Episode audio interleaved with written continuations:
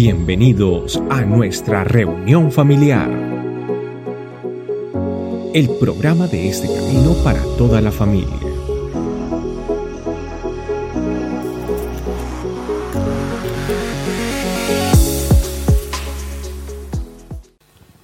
Bueno familia, el tema de hoy se llama Año Nuevo, Vino Nuevo. Pero quisiera, y quisiera empezar antes del tema, quisiera empezar con una pequeña historia. Es la historia de Luis, es una, historia de la vida real. Luis eh, pertenecía precisamente a su parte universitaria, pero quería hacer su misión en África. Se fue para África y allá pues no sabía qué iba a hacer, no sabía si iba a levantar casas, si iba a ponerse a, arreglar eh, pozos o no sabía realmente lo que iba a hacer. Y resulta que cuando llegó se dio cuenta que era un asilo de niños moribundos, niños que estaban muriendo de la hambruna y niños que estaban muriendo de diferentes enfermedades. Cuando él llegó, pues quedó estático, no sabía qué hacer. Muchos niños estaban llorando, muchos niños estaban muriendo y él no sabía qué hacer en el momento. Cuando llegue pasa una monja y le dice, ¿qué haces ahí estático? Haz algo. Entonces él coge un niño y él toma al niño, el niño que está llorando y él no sabe qué hacer, pero hace lo mismo que hace la monja. Entonces empieza a tocarlo, empieza a acariciarlo y empieza a cantarle una canción y empieza a, cantarle una canción. Mientras en ese, ese preciso momento el niño empieza a sonreír y el niño cierra los ojos. Y él se da cuenta y ese pecho que respiraba dejó de respirar. Entonces fue a donde la monja y le dijo, mira, ¿qué pasó con el niño? Dijo, ha muerto. Dijo, gracias por venir, porque sabes qué, tú fuiste quien le dio un pedazo de cielo antes de irse. Y ese día él lloró y entendió que él, tenía una, función o una misión en esta vida. Y todos nosotros tenemos una misión en esta vida. Por eso este tema eh, es prácticamente un proceso de siete, eh, son siete procesos por los cuales pasa el vino. Más bien, no diría el vino, sino la uva. La uva pasa por siete procesos. Y el primer proceso que vamos a ver es la vendimia. Vamos a empezar con el primer proceso que es la vendimia. ¿La vendimia qué es la vendimia? La vendimia es el proceso de recoger las uvas. Todos nosotros fuimos seleccionados. Y a veces me pregunto, Señor, ¿por qué me seleccionó a mí? Yo veo tanta gente con tantas capacidades, ¿por qué ¿Sí? Yo a veces veo gente que es más fluida, veo que hay gente que es más carismática que los que yo. ¿Sí? ¿Sí? A veces siempre se me acaba el repertorio y como que digo, ¿qué más he hecho acá? Resulta que Dios me escogió y Dios escogió a Abraham. Dice la Biblia que primero que todo, el vino nuevo debe guardarse en cueros nuevos. Ni nadie que prueba el vino añejo parece querer el vino nuevo, pues dicen, es mejor el añejo que el nuevo. Lucas habla de un vino añejo, pero para hacer vino añejo tiene que haber vino nuevo. Y para hacer vino nuevo, el vino nuevo tiene que guardarse en qué? En odres qué? Nuevos. Por eso no se le haga raro a usted que cuando usted viene a, estas reuniones cristianas, usted diga, ¿y esta gente qué le está pasando? ¿Y este de acá por qué está llorando? ¿Y este de acá por qué me cogió la mano? No, yo es que a mí no gusta que me cojan la mano. Por favor. Nosotros venimos de odres viejos, entonces estas cuestiones de como que lo abracen a uno, ¿sí? Eso de que, Tony lo abrace a uno como que uno, uy, espere, no, no, no, no, o sea, usted predica chévere, pero por favor, no me abrace. Y más, para mí fue bastante difícil cuando Tony a uno le da un beso en la mejilla, uno pero como que, mi papá nunca me dio un beso en la mejilla. Pero ese es el vino nuevo que Dios nos da. ¿Y nosotros venimos de qué? De odres viejos. Cuando viene la palabra de Dios a nuestra vida es acomodar ese odre viejo con el vino nuevo. Por eso el, vino nuevo se pierde. Y para que el vino nuevo sea vino añejo, tiene que pasar por un proceso. Y eso lo vamos a ver. Vamos a pasar al primer proceso, vamos con el primer proceso que es la vendimia. La vendimia es donde recogemos las, las, uvas, donde se recogen las uvas. Abraham, el padre de la fe. Dice la Biblia, el Señor le había dicho a Abraham, deja tu tierra y tus parientes a la tierra que tu padre, a la tierra de tu padre y vete a la tierra que yo te mostraré. Dice que eligió a Abraham. Pero imagínate que en ese proceso Abraham cometió muchísimos errores. Imagínese que una vez Abraham tuvo que ir a Egipto y ese día le dio por ver a Sara y vio a Sara y dijo, oiga, mija, usted está como bonita. Yo le echaba estos chistes a mis compañeros de trabajo en Colombia y yo le decía, oiga, mirándola bien, usted está bonita. Ellas casi me matan. ¿Por qué pasó eso? Resulta que en la Biblia ellos llegaron a Egipto y empezaron a ver a Sara. Y, y Abraham empezaron a ver a Sara y dice, oiga, yo tengo una esposa bonita. Y resulta que dijo Abraham, ¿sabe qué? Diga que no soy su esposo porque si no me matan. Diga que soy su hermano y se hizo pasar por su hermano. Imagínense, estamos hablando de quién? Del padre Abraham. ¿Del padre de qué? De la fe. ¿Sí? Comete ese gran error con su, con su esposa y resulta que el rey ve a Sara y dice, wow, yo quiero a esa como reina. Resulta que el rey la iba a tomar y ese día Dios se le aparece al rey y le dice, no la tomes porque si la tomas, maldición será para ti y para todo el pueblo. Y resulta que, resulta el rey llamando a Abraham y le dice, ¿qué me ibas a hacer? Resulta que el rey era más cristiano que el mismo Abraham. Pero aún así, Dios escogió a este gran hombre para hacer bendición a toda una generación. Y vamos a mirar la generación de la cual parte Jesús.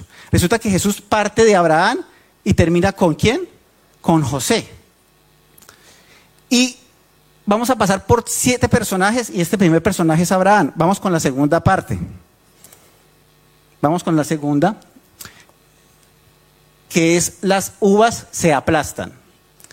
Vamos a mirar Lea cuando dice la Biblia, cuando el Señor vio a Lea que no era amada, le, consiguió que, le concedió que tuviera hijos. Pero Raquel no podía concebir una más no, podía concebir. Una vez más Lea quedó embarazada y dio a luz a otro hijo, a quien llamó Judá, porque dijo, ahora alabaré al Señor y entonces dejó de qué? De tener hijos. Vamos a resumir un poco. Resulta que en la Biblia también hay un proceso y en este caso diría yo que en la Biblia también hay una Betty la Fea y este Betty la Fea se llamaba Lea. La Biblia no le colocó le, fea, sino le colocó Lea. Y Lea era la hermana de quién? De Raquel. ¿Quién era la hermosa? Resulta que la Biblia dice que Raquel era de hermosos ojos, de hermoso parecer y espectacular cuerpo. Y decía que Lea tenía una bonita mirada. O sea, que Lea era chévere, tenía buena, bonita personalidad. Sí, resulta que no, no, no compra usted a veces los dos por uno, y usted va por la mayonesa y le entrega la mostaza a la que no le gusta. Resulta que eso pasó. Resulta que Jacob trabajó por quién? Por Raquel. Y el día del matrimonio se la entregaron empacada, pero no podía verla bien, pues ese man lo emborracharon, se acostó y al otro día cuando se levantó se dio cuenta que no era Raquel, era Lea, le dieron la mostaza. Y le tocó trabajar siete años más por quién? Por Raquel. ¿Cómo se siente una mujer así? Resulta que cuando el Señor vio a Lea que no era amada, le concedió que tuviera hijos y a Raquel ¿qué? le tapó la fuente. Dijo, usted no va a tener porque ella es despreciada. No sé si usted se ha sentido en la vida despreciado o despreciada. El Señor ve eso hoy en nuestra vida. ¿Sí? Y Dios nos va a hacer prosperar. Dios va a colocar un video nuevo hoy en esa área donde usted se siente despreciado y despreciada. Dios va a sanar esa área. Aún nosotros todavía siendo cuarentones y treintones y cincuentones y sesentones, todavía lloramos por cosas de nuestros padres. Y Dios va a restaurar eso en nuestra vida. Yo eso es de parte de Dios para ustedes y para, para mí también. Dice, le concedió que tuviera hijos, pero Raquel no podía concebir hijos. Resulta que Lea le pidió un hijo y se lo dio. Otro y se lo dio el Señor. Pero resulta que cuando llega Judá, Judá significa Dios es mi alabanza. Resulta que cuando le da Judá y alaba a Dios, ya deja de tener hijos porque ya Dios la llena completamente. ¿Por qué? Porque esta mujer tenía hijos para quién? Para complacerse a sí misma. ¿Ustedes saben para quién quería complacer a ella? ¿A quién quería enamorar? A Jacob. Pero llega a Judá y dice, Judá es mi alabanza y dice que Dios la llena y ya no tiene más hijos. Dios la llena a plenitud a esta mujer. ¿Y sabe de dónde viene, de, dónde viene la, la generación de Jesucristo? Por Judá. A Jesucristo también se le conocen los muchos nombres que hay en la Biblia, como el león de la tribu de qué? De Judá. Vamos por Lea. Esto es, las uvas se aplastan. Yo un día hablaba con Tony y dije, definitivamente uno tiene que crecer en el dolor. Uno tiene que pasar por procesos de soledad. Uno a veces tiene que pasar por procesos donde usted llama a todo el mundo y nadie le contesta y usted tiene que encerrarse en su cuarto y llorarla. hay momentos donde usted quiere pasarla solos y resulta que recibe una llamada de alguien que sabe que usted está mal. Y a veces hay que tener ese, sexto sentido, diría yo, tener ese aguijón o ese tener ese, no sé, ese, como, como dice el, el, Chapulín Colorado, como esas antenitas de vilir para saber cuándo debo estar solo y cuándo debo pedir ayuda. Y pasamos por esos procesos. Esta mujer era procesada por ese tiempo, pero dice, entonces alabaré al Señor y entonces dejó de qué tener qué? Hijos. Tal vez usted no está pidiendo hijos, pero tal vez usted trabaja demasiado y que está esperando. O tal vez la carrera que, estudió es la carrera que usted quiere proyectar y que todo el mundo lo quiere que lo amen. Usted tiene dinero, usted cambia carro. Usted no cambia carro porque no, no es porque se quiera transportar, usted porque quiere mostrar que, que puede comprar un carro y puede... ¿Por qué? Porque en nuestros países no pudimos. En nuestros países no tuvimos la oportunidad de tener comodidades y resulta que a veces buscamos comodidades acá para qué, para qué, darle a entender a qué, al mundo. Y a veces nos vestimos es porque queremos impactar a la gente. A veces nos arreglamos porque queremos impactar a la gente. Y no realmente porque, no quiere decir que todos, pero muchas cosas hacemos es porque buscamos la aprobación de los demás. ¿Saben qué gastamos más dinero, plata y talentos? En agradar a los demás. Y nosotros venimos de esta generación, venimos de la generación de Lea, la generación por la cual viene el, Señor Jesucristo. Y necesitamos ser aplastados. La uva tiene que coger la uva y tiene que aplastarla. Ahora hay un proceso. Aquí no se ve muy bien, pero si te dan cuenta que hay como un molino. Ese es el proceso tecnológico de ahora. En los tiempos de antes se hacía con los pies.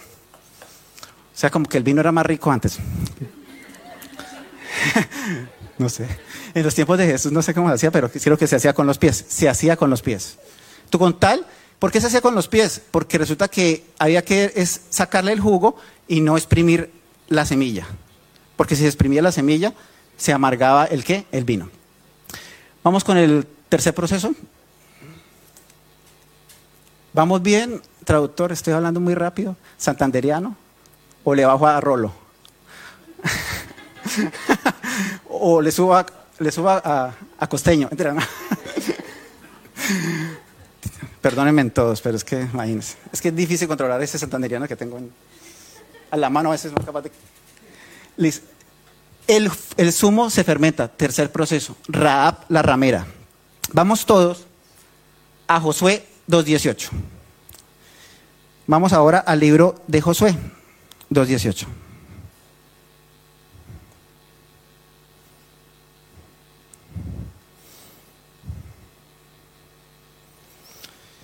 Hay algo que me gustó del proceso. Resulta que este proceso yo lo encontré eh, en un PDF y este proceso es el proceso de la uva o del vino que se hace acá en Australia. Este proceso se hace aquí en Australia. ¿Sí? Es maravilloso. Cuando termine el tema le voy a decir por qué ha sido este tema realmente. Eh, es muy bonito, pues, que el Señor cuando me lo regaló en el momento que, que yo más lo necesitaba. Dice, hay decisiones críticas que se toman durante el proceso de fermentación. Acá están hablando de algo técnico, no están hablando de algo espiritual. Hay decisiones críticas que se toman durante el proceso de, fermentación, dice una experta que se llama Sara. El estilo de tu vino se establece durante esta etapa, que es la etapa de qué? De la fermentación. Es el momento donde el vino empieza a coger un sabor, un color diferente y es donde se, determina qué clase de vino es. En este proceso se aparta el vino bueno del del vino que no es tan bueno y empieza ya a ver como una separación y se empieza a, mirar pues en aquellos barriles cuáles, eran cuáles son los mejores, cuáles van, a ser más costosos y menos costosos. Raab, yo podría decir, es la mujer que cambia su generación. Vamos a mirar el versículo. Cuando entremos en esta tierra, tú deberás dejar esta cuerda de color escarlata colgada de la ventana por donde nos hiciste bajar. Busquen pueden buscar en Google qué es el color escarlata mientras tanto. Y todos los miembros de tu familia, tu padre, tu madre, tus hermanos y todos tus parientes deberán estar aquí dentro de la casa. ¿Qué pasó ahí? Vamos a resumir un poco esta situación. Josué había enviado unos espías a Jericó, se iba a tomar Jericó. Ya Dios le había dicho a Josué que Jericó iba a ser del pueblo de Israel. ¿Y cómo lo iba a hacer? Pero mandó unos espías. Les dejo esta tarea. No sé por qué los espías resultaron en una casa de una prostituta. No lo sé. Y esta prostituta se llama, ¿se llamaba quién? Raab. Resulta que después de no sé bueno, ya eso es chisme, ya lo, lo pueden buscar ustedes después. Después de todo eso, resulta que ella sí conocía de Dios. Y dice, yo conozco a Jehová, yo conozco ese Dios de ustedes. Y yo sé que Él viene acá y va a acabar con todos, pero yo quiero que mi familia y yo seamos salvas. Y dice, bueno, si usted no le dice a nadie sobre nosotros y nos tiene acá y salimos, solo coloque este cordón escarlata. ¿De qué color es el escarlata? Rojo. Rojo como la sangre de quién? De Cristo. Resulta que todo en estas vueltas, en las siete vueltas que hace la, lo de Jericó, cae todas las torres menos la torre donde estaba Raab la ramera.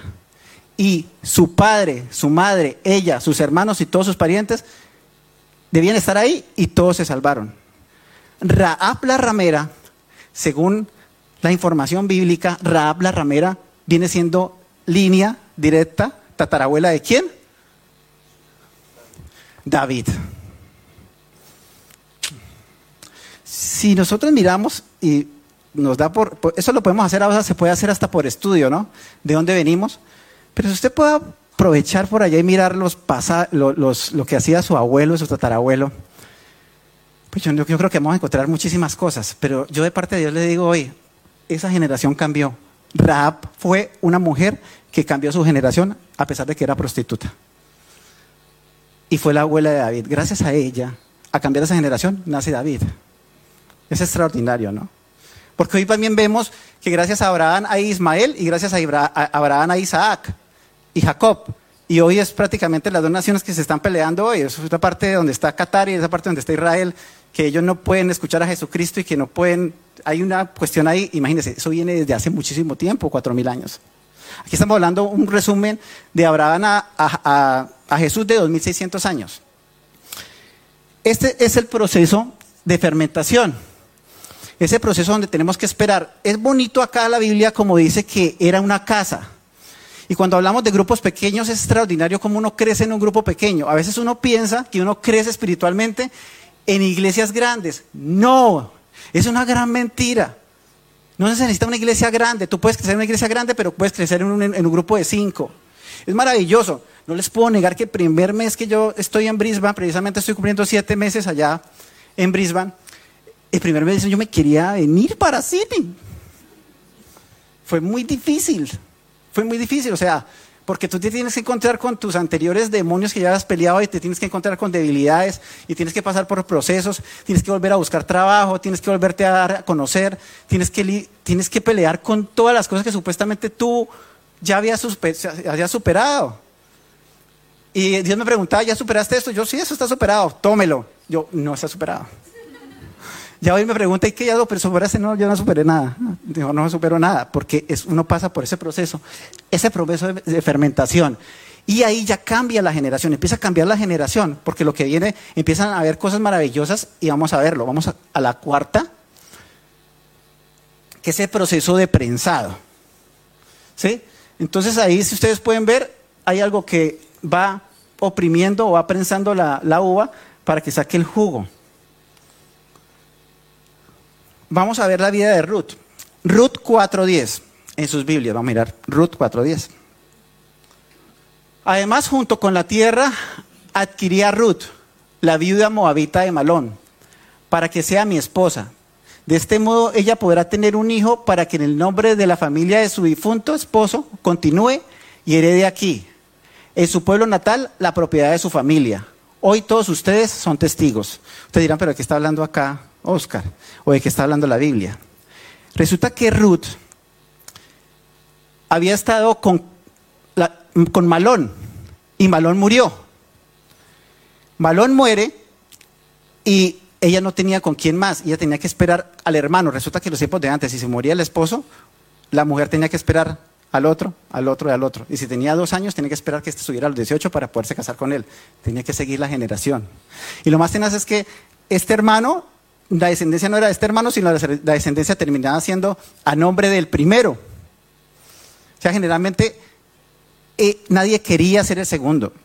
Y esta mujer siempre estuvo esperando ahí. Y resulta que pues tenía a su suegra, acompañó a su suegra, tuvieron ese proceso de acompañamiento, de amistad, que ahí es donde veo que en la, en la Biblia sí se puede uno llevar bien con la suegra. ¿Sí? Sí. Y yo también puedo ver que Jesús sanó a la suegra de Pedro, si no le hubiera dado los santos óleos. Las suegras son de bendición. Y creo que hoy están visitando suegras por acá. Suegras, levanten las manitos. Son de bendición las suegras, son de bendición las suegras. Pero yo no sé, yo creo que Pedro negó a Jesús por eso. Porque le sanó la suegra. Mentira, no. No es una duda que tengo, no, esa no es. Resulta que las uvas se prensan y era necesario sacar el jugo porque esta mujer venía prácticamente de que no iba a tener una descendencia. Se la da vos, que vos venía de la descendencia de, de Raab y permite que esta mujer tenga una familia y tenga una descendencia. Y eso es Ruth. Ruth viene siendo la mujer que no tenía descendencia, no tenía nombre, y Dios empieza a darle un nombre. Por eso es muy raro, ustedes pueden ver en la Biblia o podemos ver en la Biblia muchas veces que al Señor le decían, pero de Nazaret salió, sale algo nuevo, algo bueno. Resulta que en los tiempos de antes uno mostraba, no como nosotros los colombianos, doctor o el diploma, uno, uno mostraba lo que era con la descendencia. Si la descendencia no era buena, usted era un perdedor. Y resulta que Jesús, donde nace, era de Belén Efrata, no era una gran ciudad, no era un gran pueblo, era cualquier otro pueblo que no servía para nada. Y Jesús cambia una, una, una nación, o cambia, en estos casos como Belén, lo cambia a, una, a ser una, una, ciudad importante y prácticamente donde nació el, el, Salvador del mundo. Es necesario que sea, sea, prensado, sacar el jugo. Por eso muy rara vez, eh, muchas veces escuchamos, le sacaron el jugo en el trabajo, lo dicen. Eh, le sacaron el jugo en tal situación. Resulta que usted está haciendo en ese momento qué? Prensado. Y tal vez usted dirá, pero este trabajo, en este trabajo somos prensados. Su esposa lo prensa a usted y usted prensa a su esposa. Sus hijos lo prensan a usted. ¿Sí? En el proceso espiritual que estamos pasando somos prensados. El compañero de trabajo nos prensa también. Las personas que nos intentan hacer daño nos prensan. Las personas que hacen chismes también nos prensan. Y estamos pasando por procesos y tenemos que saberlos vivir. Porque de ahí sale qué? El buen jugo. Vamos a la quinta fase, que es la mezcla. Y vamos a mirar lo que fue David. En la mezcla, resulta que se toman los barriles, en inglés es los oak, se toman los barriles, se empiezan a mirar el jugo y se empieza a saber cuáles son los mejores jugos y se hacen las mezclas de uno a otro. Aquí podemos darnos cuenta que nosotros venimos de muchos viñedos. Acá hay viñedos de Chile. ¿Dónde están los viñedos de Chile? Eh, los viñedos de Japón, ¿dónde están? Viñedos de Japón. Eh, Japón. Eh, está, está concentrado. Viñedos de Japón. Aquí están viñedos de Japón. Viñedos colombianos con sabor a café. Uh, viñedos peruanos. Entonces imagínense que la iglesia, Dios empieza, dice la Biblia que es la vid verdadera y Él empieza a, a formar ese buen jugo para que la iglesia sea cada vez más dulce y que la iglesia sea de bendición para un pueblo y empiece a darle color a un pueblo. Por eso es que uno a veces no se queda acá tanto por la superpredicación, sino por el amor ¿sí? que, nosotros damos unos a otros o que usted de una u otra manera da. Eh, un día yo les hice el reto, eso de que pues uno, uno de, bueno, del líder, de, de, siervo de Dios, uno empieza a, a, lanzarle retos a los, a, los, a los discípulos. Y yo les dije, mire, está llegando mucha gente nueva, ¿por qué no postea en colombianos en Brisbane? Posteemos hey, tú nuevo que estás llegando, ¿quieres tomarte un café? ¿Por qué no nos tomamos un café y te doy los pasos para estar acá en Australia? Te busco, te ayudo. Eh, un almuerzo y eso. Resulta que nadie me siguió la... Nadie, nadie me siguió la tarea. Pero así como yo la mandé, pues yo tampoco la hice. Resulta que tres días después mi mamá me llamó de, Colombia. ¿Qué más, mijo? ¿Cómo está? Bien. Mijo, ¿y dónde es que está usted? Yo le dije, eh, en Brisbane. Ah, resulta que una amiga de una amiga ah, tiene una pareja que está en Bogotá y que va para allá. ¿Será que usted los puede recibir en el aeropuerto? Los puede recibir, los puede ayudar. Y yo, entonces yo como que le iba a decir no, pero ahorita que me recordé la predicación, yo le dije, bueno, papá, ok. Entonces yo fui, los recibí, pagué el Uber, los llevé hasta el parque donde se iba a quedar, los invité a almorzar, estuve pendiente de ellos, les envié para cómo sacar el, el ABN, el TFM, yo no sabía cómo sacaba eso, pero por ahí, por ahí busqué. Y bueno, hoy, hoy son mis flatmates. Entonces, hoy son mis flatmates. Y hoy, gracias a Dios, es la primera vez que yo soy tenant. Yo, no, yo estuve aquí dos años en, en, Brisbane y siempre estuve arrendando habitación. Es la primera vez Hace 10 días tomé, hace dos semanas tomamos un apartamento con ellos y soy la primera vez que soy tenan, ¿sí? Y no están yendo a la iglesia, pero estoy siendo de bendición para ellos. Y eso viene siendo la iglesia, al fin y al cabo, ser bendición para, para la gente. Eh, nosotros podemos darle luz a la gente, nosotros podemos darle sabor a la gente. La gente viene como agua, pero nosotros le damos ese, ese toque de, vino. Vamos al siguiente. Ah, bueno, aquí, perdón, perdón, eh, vuelvo. Pero Dios quitó a Saúl y lo reemplazó por David, Hechos 13:22. Un hombre de quien Dios dijo, resulta que Dios dijo a este hombre David, he encontrado en David, hijo de Isaí, a un hombre conforme a su propio corazón. Él hará todo lo que yo quiero que haga. No crea, yo soy a veces, yo me pregunto muchas cosas, yo digo, pero ¿cómo es posible que Dios diga que he encontrado en David, hijo de Isaí, un hombre conforme a mi corazón? Yo digo, ¿cómo es posible que que David sea un hombre conforme al corazón de Dios y un día David se levanta tarde, no fue a la guerra, abrió el balcón de la casa y le dio por mirar y resulta que una chica se estaba bañando y dijo, wow, tráigame en esa. Se acostó con ella, no le importó si estaba casada o no estaba casada, resulta que quedó embarazada. Cuando llega el esposo Urias, llega de la guerra y resulta que se da cuenta que está embarazada. Ella le da el reporte que está embarazada. Tengo un retraso, David. Y yo, ay Dios, David. Eh, habla con Urias, oiga, mi hijo, usted está en la guerra, ¿por qué no vaya a estar con su esposa? No, en los tiempos de guerra no podemos estar con nuestras esposas. Vaya y esté con su esposa. No, en los tiempos de guerra no podemos estar con nuestras esposas.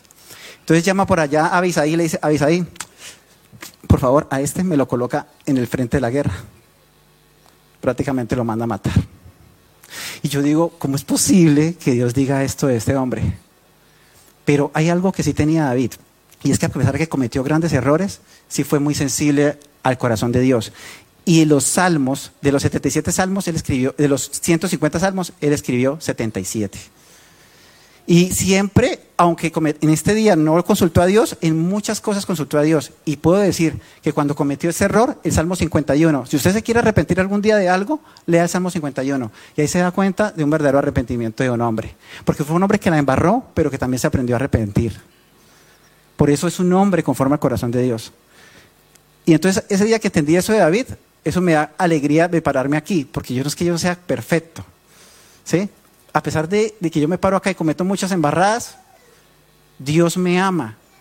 Y Dios me permite estar aquí delante de usted y compartirle parte de la palabra de Dios, que es una gran responsabilidad. Es una gran responsabilidad. Y es el tiempo de la mezcla. Y aquí somos muchas mezclas. Realmente al fin y al cabo, cuando Dios me permite hablar delante de ustedes, estoy hablando de parte de muchas personas que me enseñaron a mí. ¿Sí? Ha pasado mucho liderazgo aparte de mi vida. Recuerdo la vez que yo iba al, ministerio de juvenil y yo iba, yo creo que si me tenían un apodo podía ser Pedro el Escamoso. En Colombia, muchos conocemos a Pedro el Escamoso. Resulta que la canción de Pedro el Escamoso dice la misma camisa y el mismo pantalón. Yo iba con la misma camisa y el mismo pantalón. Y un día la célula madre, que era la célula de liderazgo, recogen dinero y el pastor me da el dinero y me dice, mijo, para que se compre unas muditas de, ropa. Yo cojo el dinero, mi papá y mamá nunca me dan dinero. Yo salgo de la iglesia y yo caminaba 30 minutos para la casa. Yo chillé todos esos 30 minutos a mi casa. Porque en mi casa, en mi familia de la carne, no habían hecho eso conmigo. Lo hicieron en la iglesia. Aquí me enseñaron a amar. Y me, y, me, dieron en algo que yo, yo, yo diezmaba dos mil pesos. ¿Yo qué significaba para la, para la iglesia? Pero resulta que eso fue maravilloso para mí. Y yo doy gracias a Dios por eso. Porque eso me lleva hoy a servir delante de Dios. Ese es el proceso de la mezcla. Al fin y al cabo nosotros nos endulzamos con las demás gentes, así como nos amargamos también. Entonces nosotros tomamos la decisión de qué clase de uva nos vamos a convertir, ¿una uva amarga o una, una uva qué? Dulce. sexto. Sexto. El proceso de maduración. Vamos a Lucas 1.38, ya que estamos en Navidad. Vamos a Lucas 1.38. Y María respondió, soy la sierva del Señor, que se cumpla todo lo que has dicho acerca de mí. Y el ángel la dejó. Estamos hablando de hace dos mil años. Estamos hablando de que una mujer decide tener un hijo y que en ese momento se había hecho engage, estaba en compromiso de matrimonio. Y si estaba embarazada, iba a ser rechazada por su esposo, iba a ser rechazada por la sociedad. Y resulta que a ella le importó más agradar a Dios que agradar a la sociedad. ¿Y eso se llama qué? Madurar. Madure. Como le dicen, así no se dice en, otros países, pero yo muchas, muchas veces, a mí me dicen a veces, Oscar, madure, deje de comprar eh, cosas de Marvel, deje de comprar pantachitos de Marvel. Pues yo le respondo y le digo, lo que pasa es que en mi niñez nadie me compró. Y ahorita tengo el dinero, qué pena. Pero eso no tiene que ver nada con la maduración. No tiene que ver nada con la maduración. Pero a veces todavía llevamos ocho años, nueve años de vida cristiana y todavía para perdonar somos tan inmaduros. Y se lo digo de parte mía también. A veces, eh, no, no, es que me cae mal. ¿Y por qué te cae mal? No, es que me cae mal. Yo, me cae mal. ¿Pero por qué te cae mal? Y a veces somos muy inmaduros. Mira, María dice, yo soy la sierva del Señor, que se cumpla todo lo que has dicho acerca de mí. Y el ángel la dejó. Quiero hacer un pequeño paréntesis con José. Resulta que José podía rechazarla, pero José fue un hombre totalmente sabio y dice que la tomó y la dejó secretamente. O sea, nadie sabía que la había dejado, pero él todavía la seguía sustentando y todavía se seguían viendo. Tiempo después, pues ya se le aparece el ángel, el ángel a José. Y José fue el padre que necesitó al fin y al cabo de Jesús. No sé cuánto tiempo estuvo José, eh, José con Jesús, no sé cuánto tiempo, pero sí puedo darme cuenta que en la Biblia le dicen a Jesús el hijo del qué? Del carpintero. ¿Y quién era carpintero? José. O sea que José tuvo que ver mucho con el proceso que tuvo Jesús. Tuvieron que ser muy maduros. Yo digo, tuvo que ser una pareja muy madura para poder esperar más de dos mil años, cuatro mil años desde Abraham, perdón, dos mil seiscientos desde Abraham, desde Adán casi cuatro mil años para que hubiese una mujer y un hombre para que pudiesen ser lo suficientemente maduros para llevar a Jesús. ¿Y a qué vengo yo? Y es Navidad.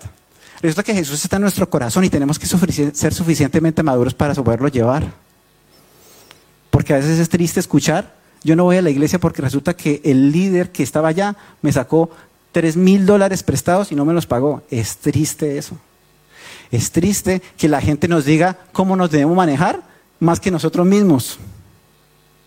¿Y usted por qué habla mal de allá de alguien de la iglesia? ¿Acaso no va a la iglesia?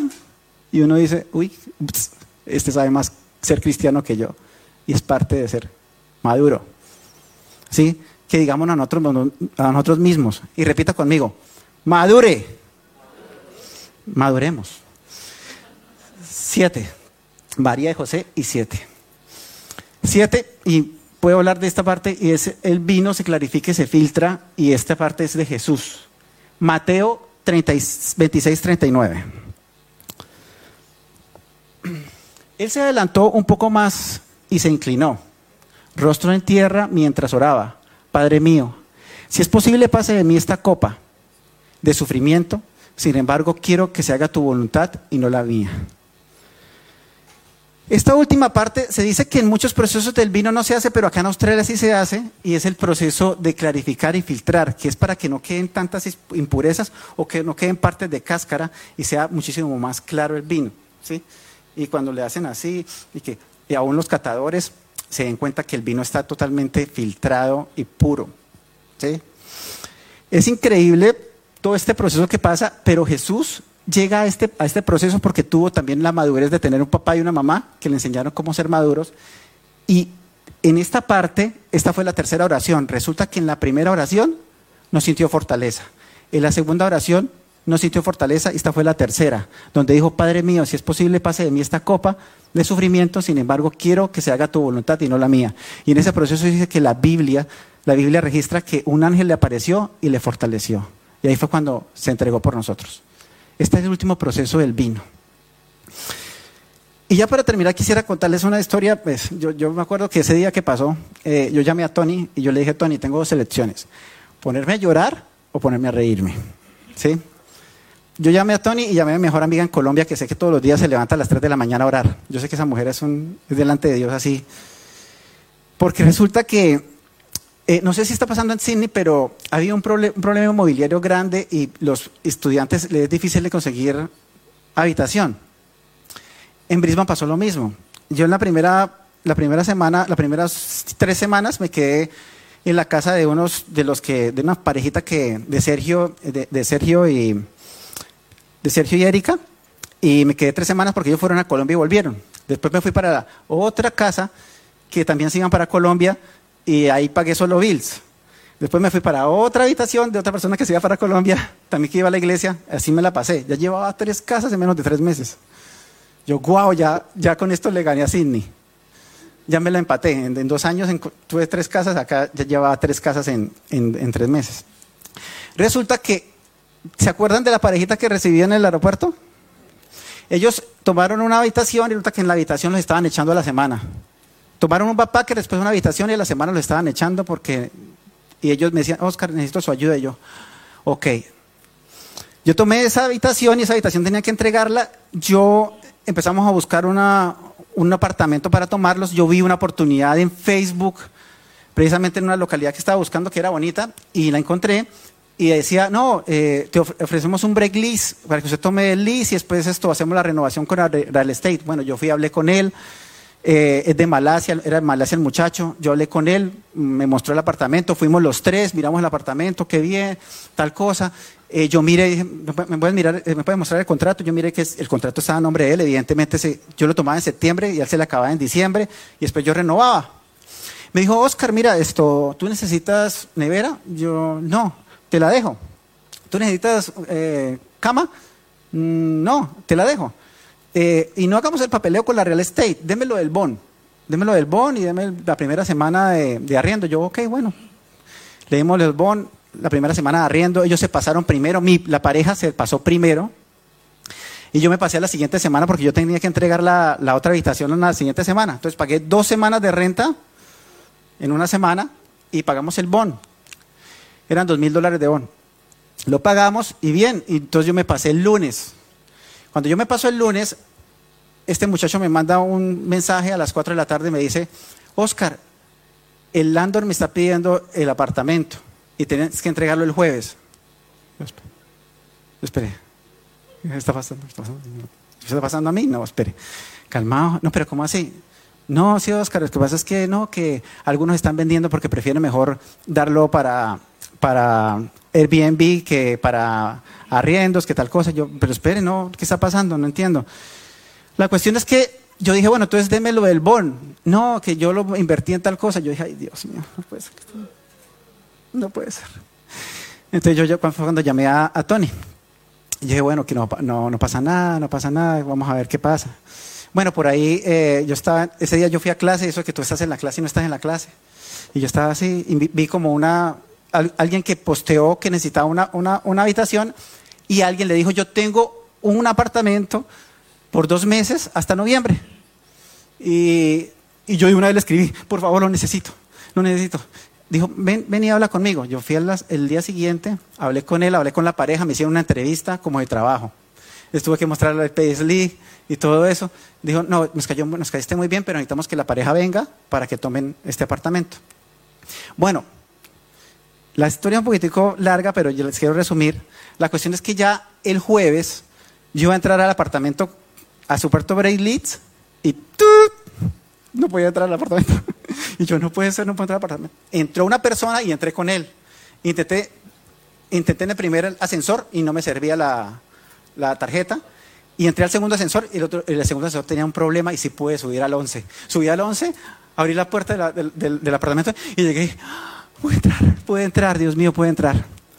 Y llamé a los flatmates y les dije, me tengo que quedar esta noche haciendo guardia hasta que ustedes lleguen porque ellos trabajan de noche. No voy a ir a clase mañana, no voy a trabajar ni el jueves ni el viernes, teníamos que irnos ya. Porque la real estate va a venir acá y nos va a sacar. Este muchacho al fin terminó devolviéndonos mil dólares el viernes porque hicimos resistencia, él quería que nos fuéramos el jueves y esa que nos mandaba una van, pero quería sacarnos del apartamento. Yo ya empecé a ver todas esas cosas. Bueno, al fin esta nueva pareja nos cedió ese apartamento, teníamos que tomarlo la siguiente semana, que eso fue en el Morning Day, cuando murió la, reina, hicieron el, día de luto. Y nosotros tomamos la decisión el domingo de, desocupar todo.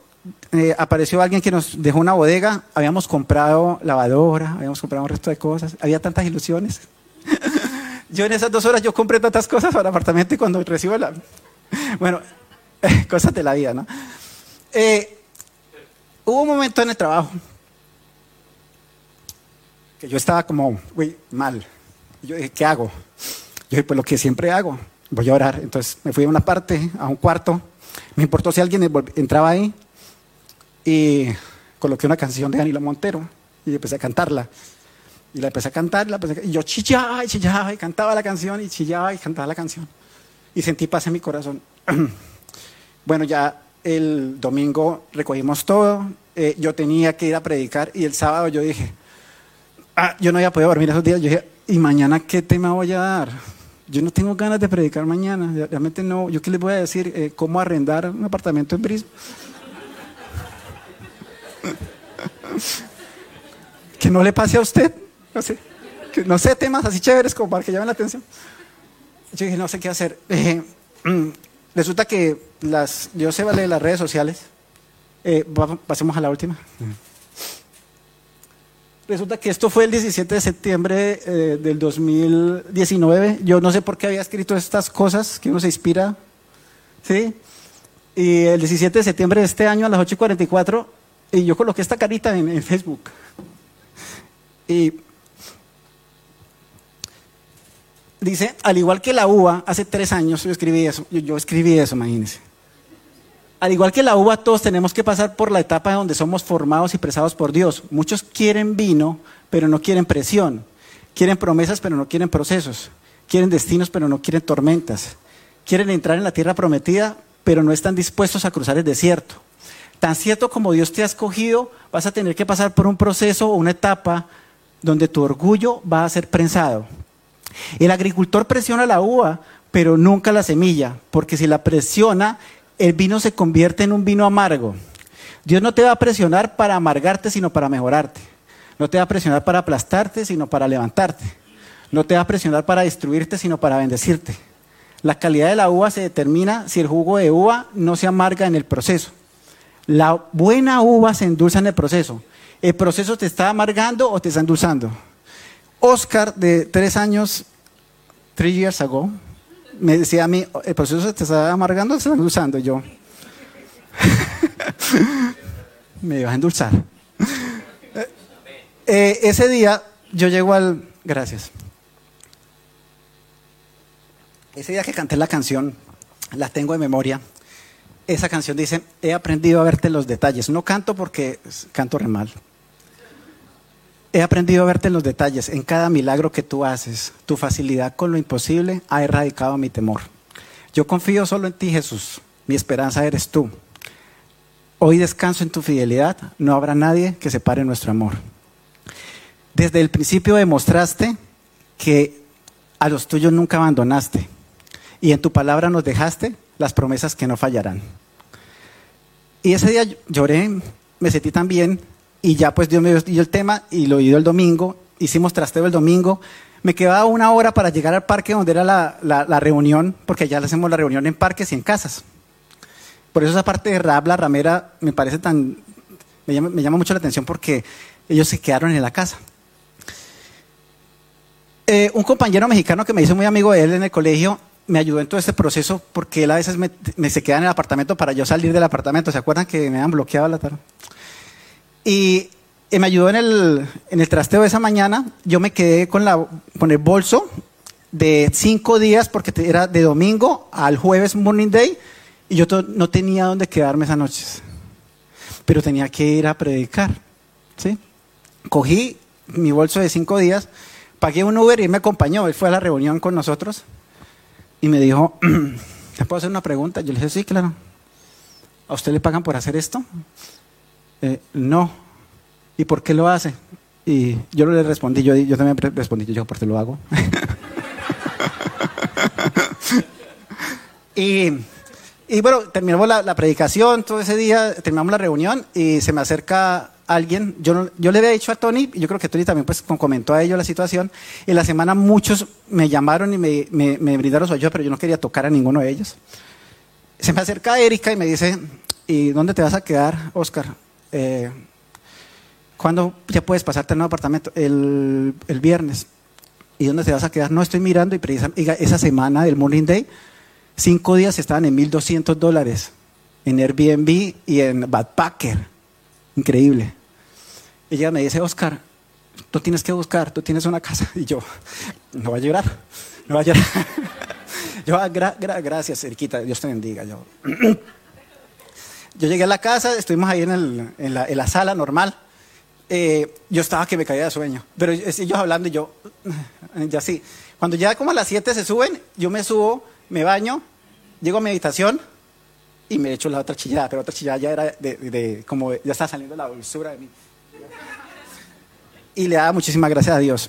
En esa semana, muy bonito porque eso de que, de que te hagan el desayuno, yo hace mucho tiempo que yo no sabía que era que, que uno se levantara y le hicieron desayuno, me hacían desayuno, me hacían almuerzo, y yo, wow, yo no me quería ir. y pues ya me pasé a la siguiente semana, sí, como 10 días después fue, fue mi hermano, mi hermano, mi hermano Alex, sí, mi hermano La Fe Alex, y lo pude atender en el nuevo apartamento. Eh, ese que va allá como tres días, cuatro días, y lo disfrutamos ese apartamento dos meses y resulta que esa pareja nos ayudó, a mí me ayudó en el proceso de aplicar ahorita para estudiar commercial cookery, ella me ayudó y, y nos ayudó para buscar el apartamento que tomamos hace dos, hace dos semanas. Y pues bendito sea el Señor.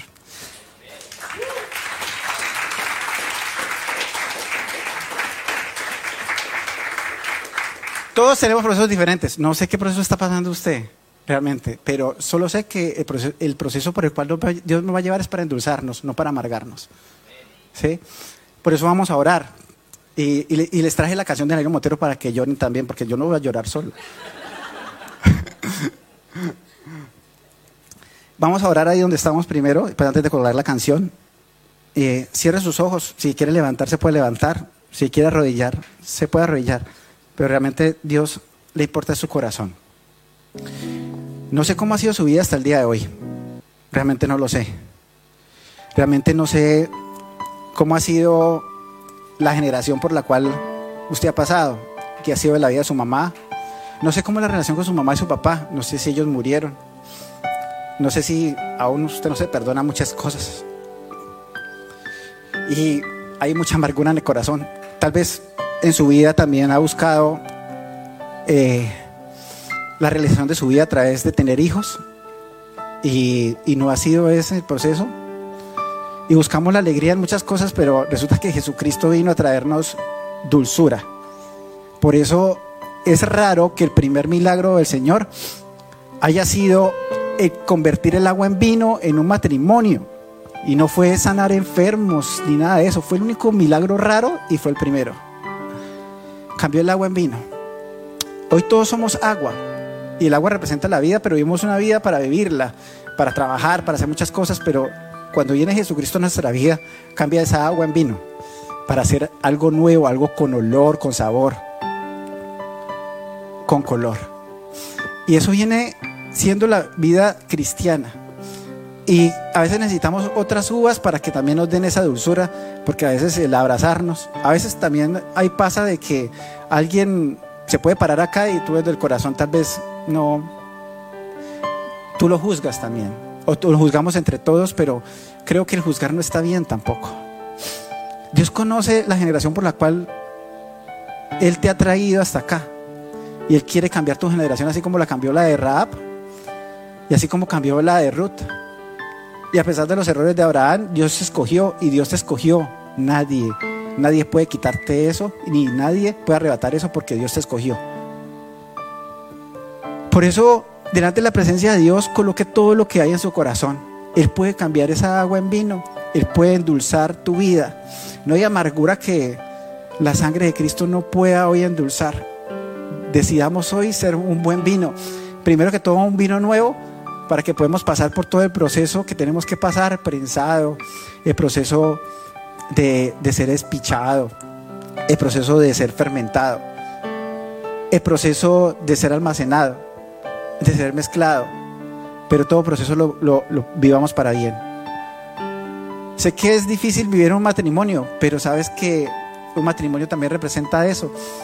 Son dos viñedos diferentes, pero al fin y al cabo para que una familia nueva nazca de dos viñedos diferentes y ese viñedo, esa nueva uva, nazca con características diferentes de cada uno, pero sea una uva buena y una uva dulce también. Dios nos da la capacidad de cambiar la generación, porque si Jesucristo viene una generación bastante, diría yo, escandalosa, pero él, él terminó limpiándola totalmente.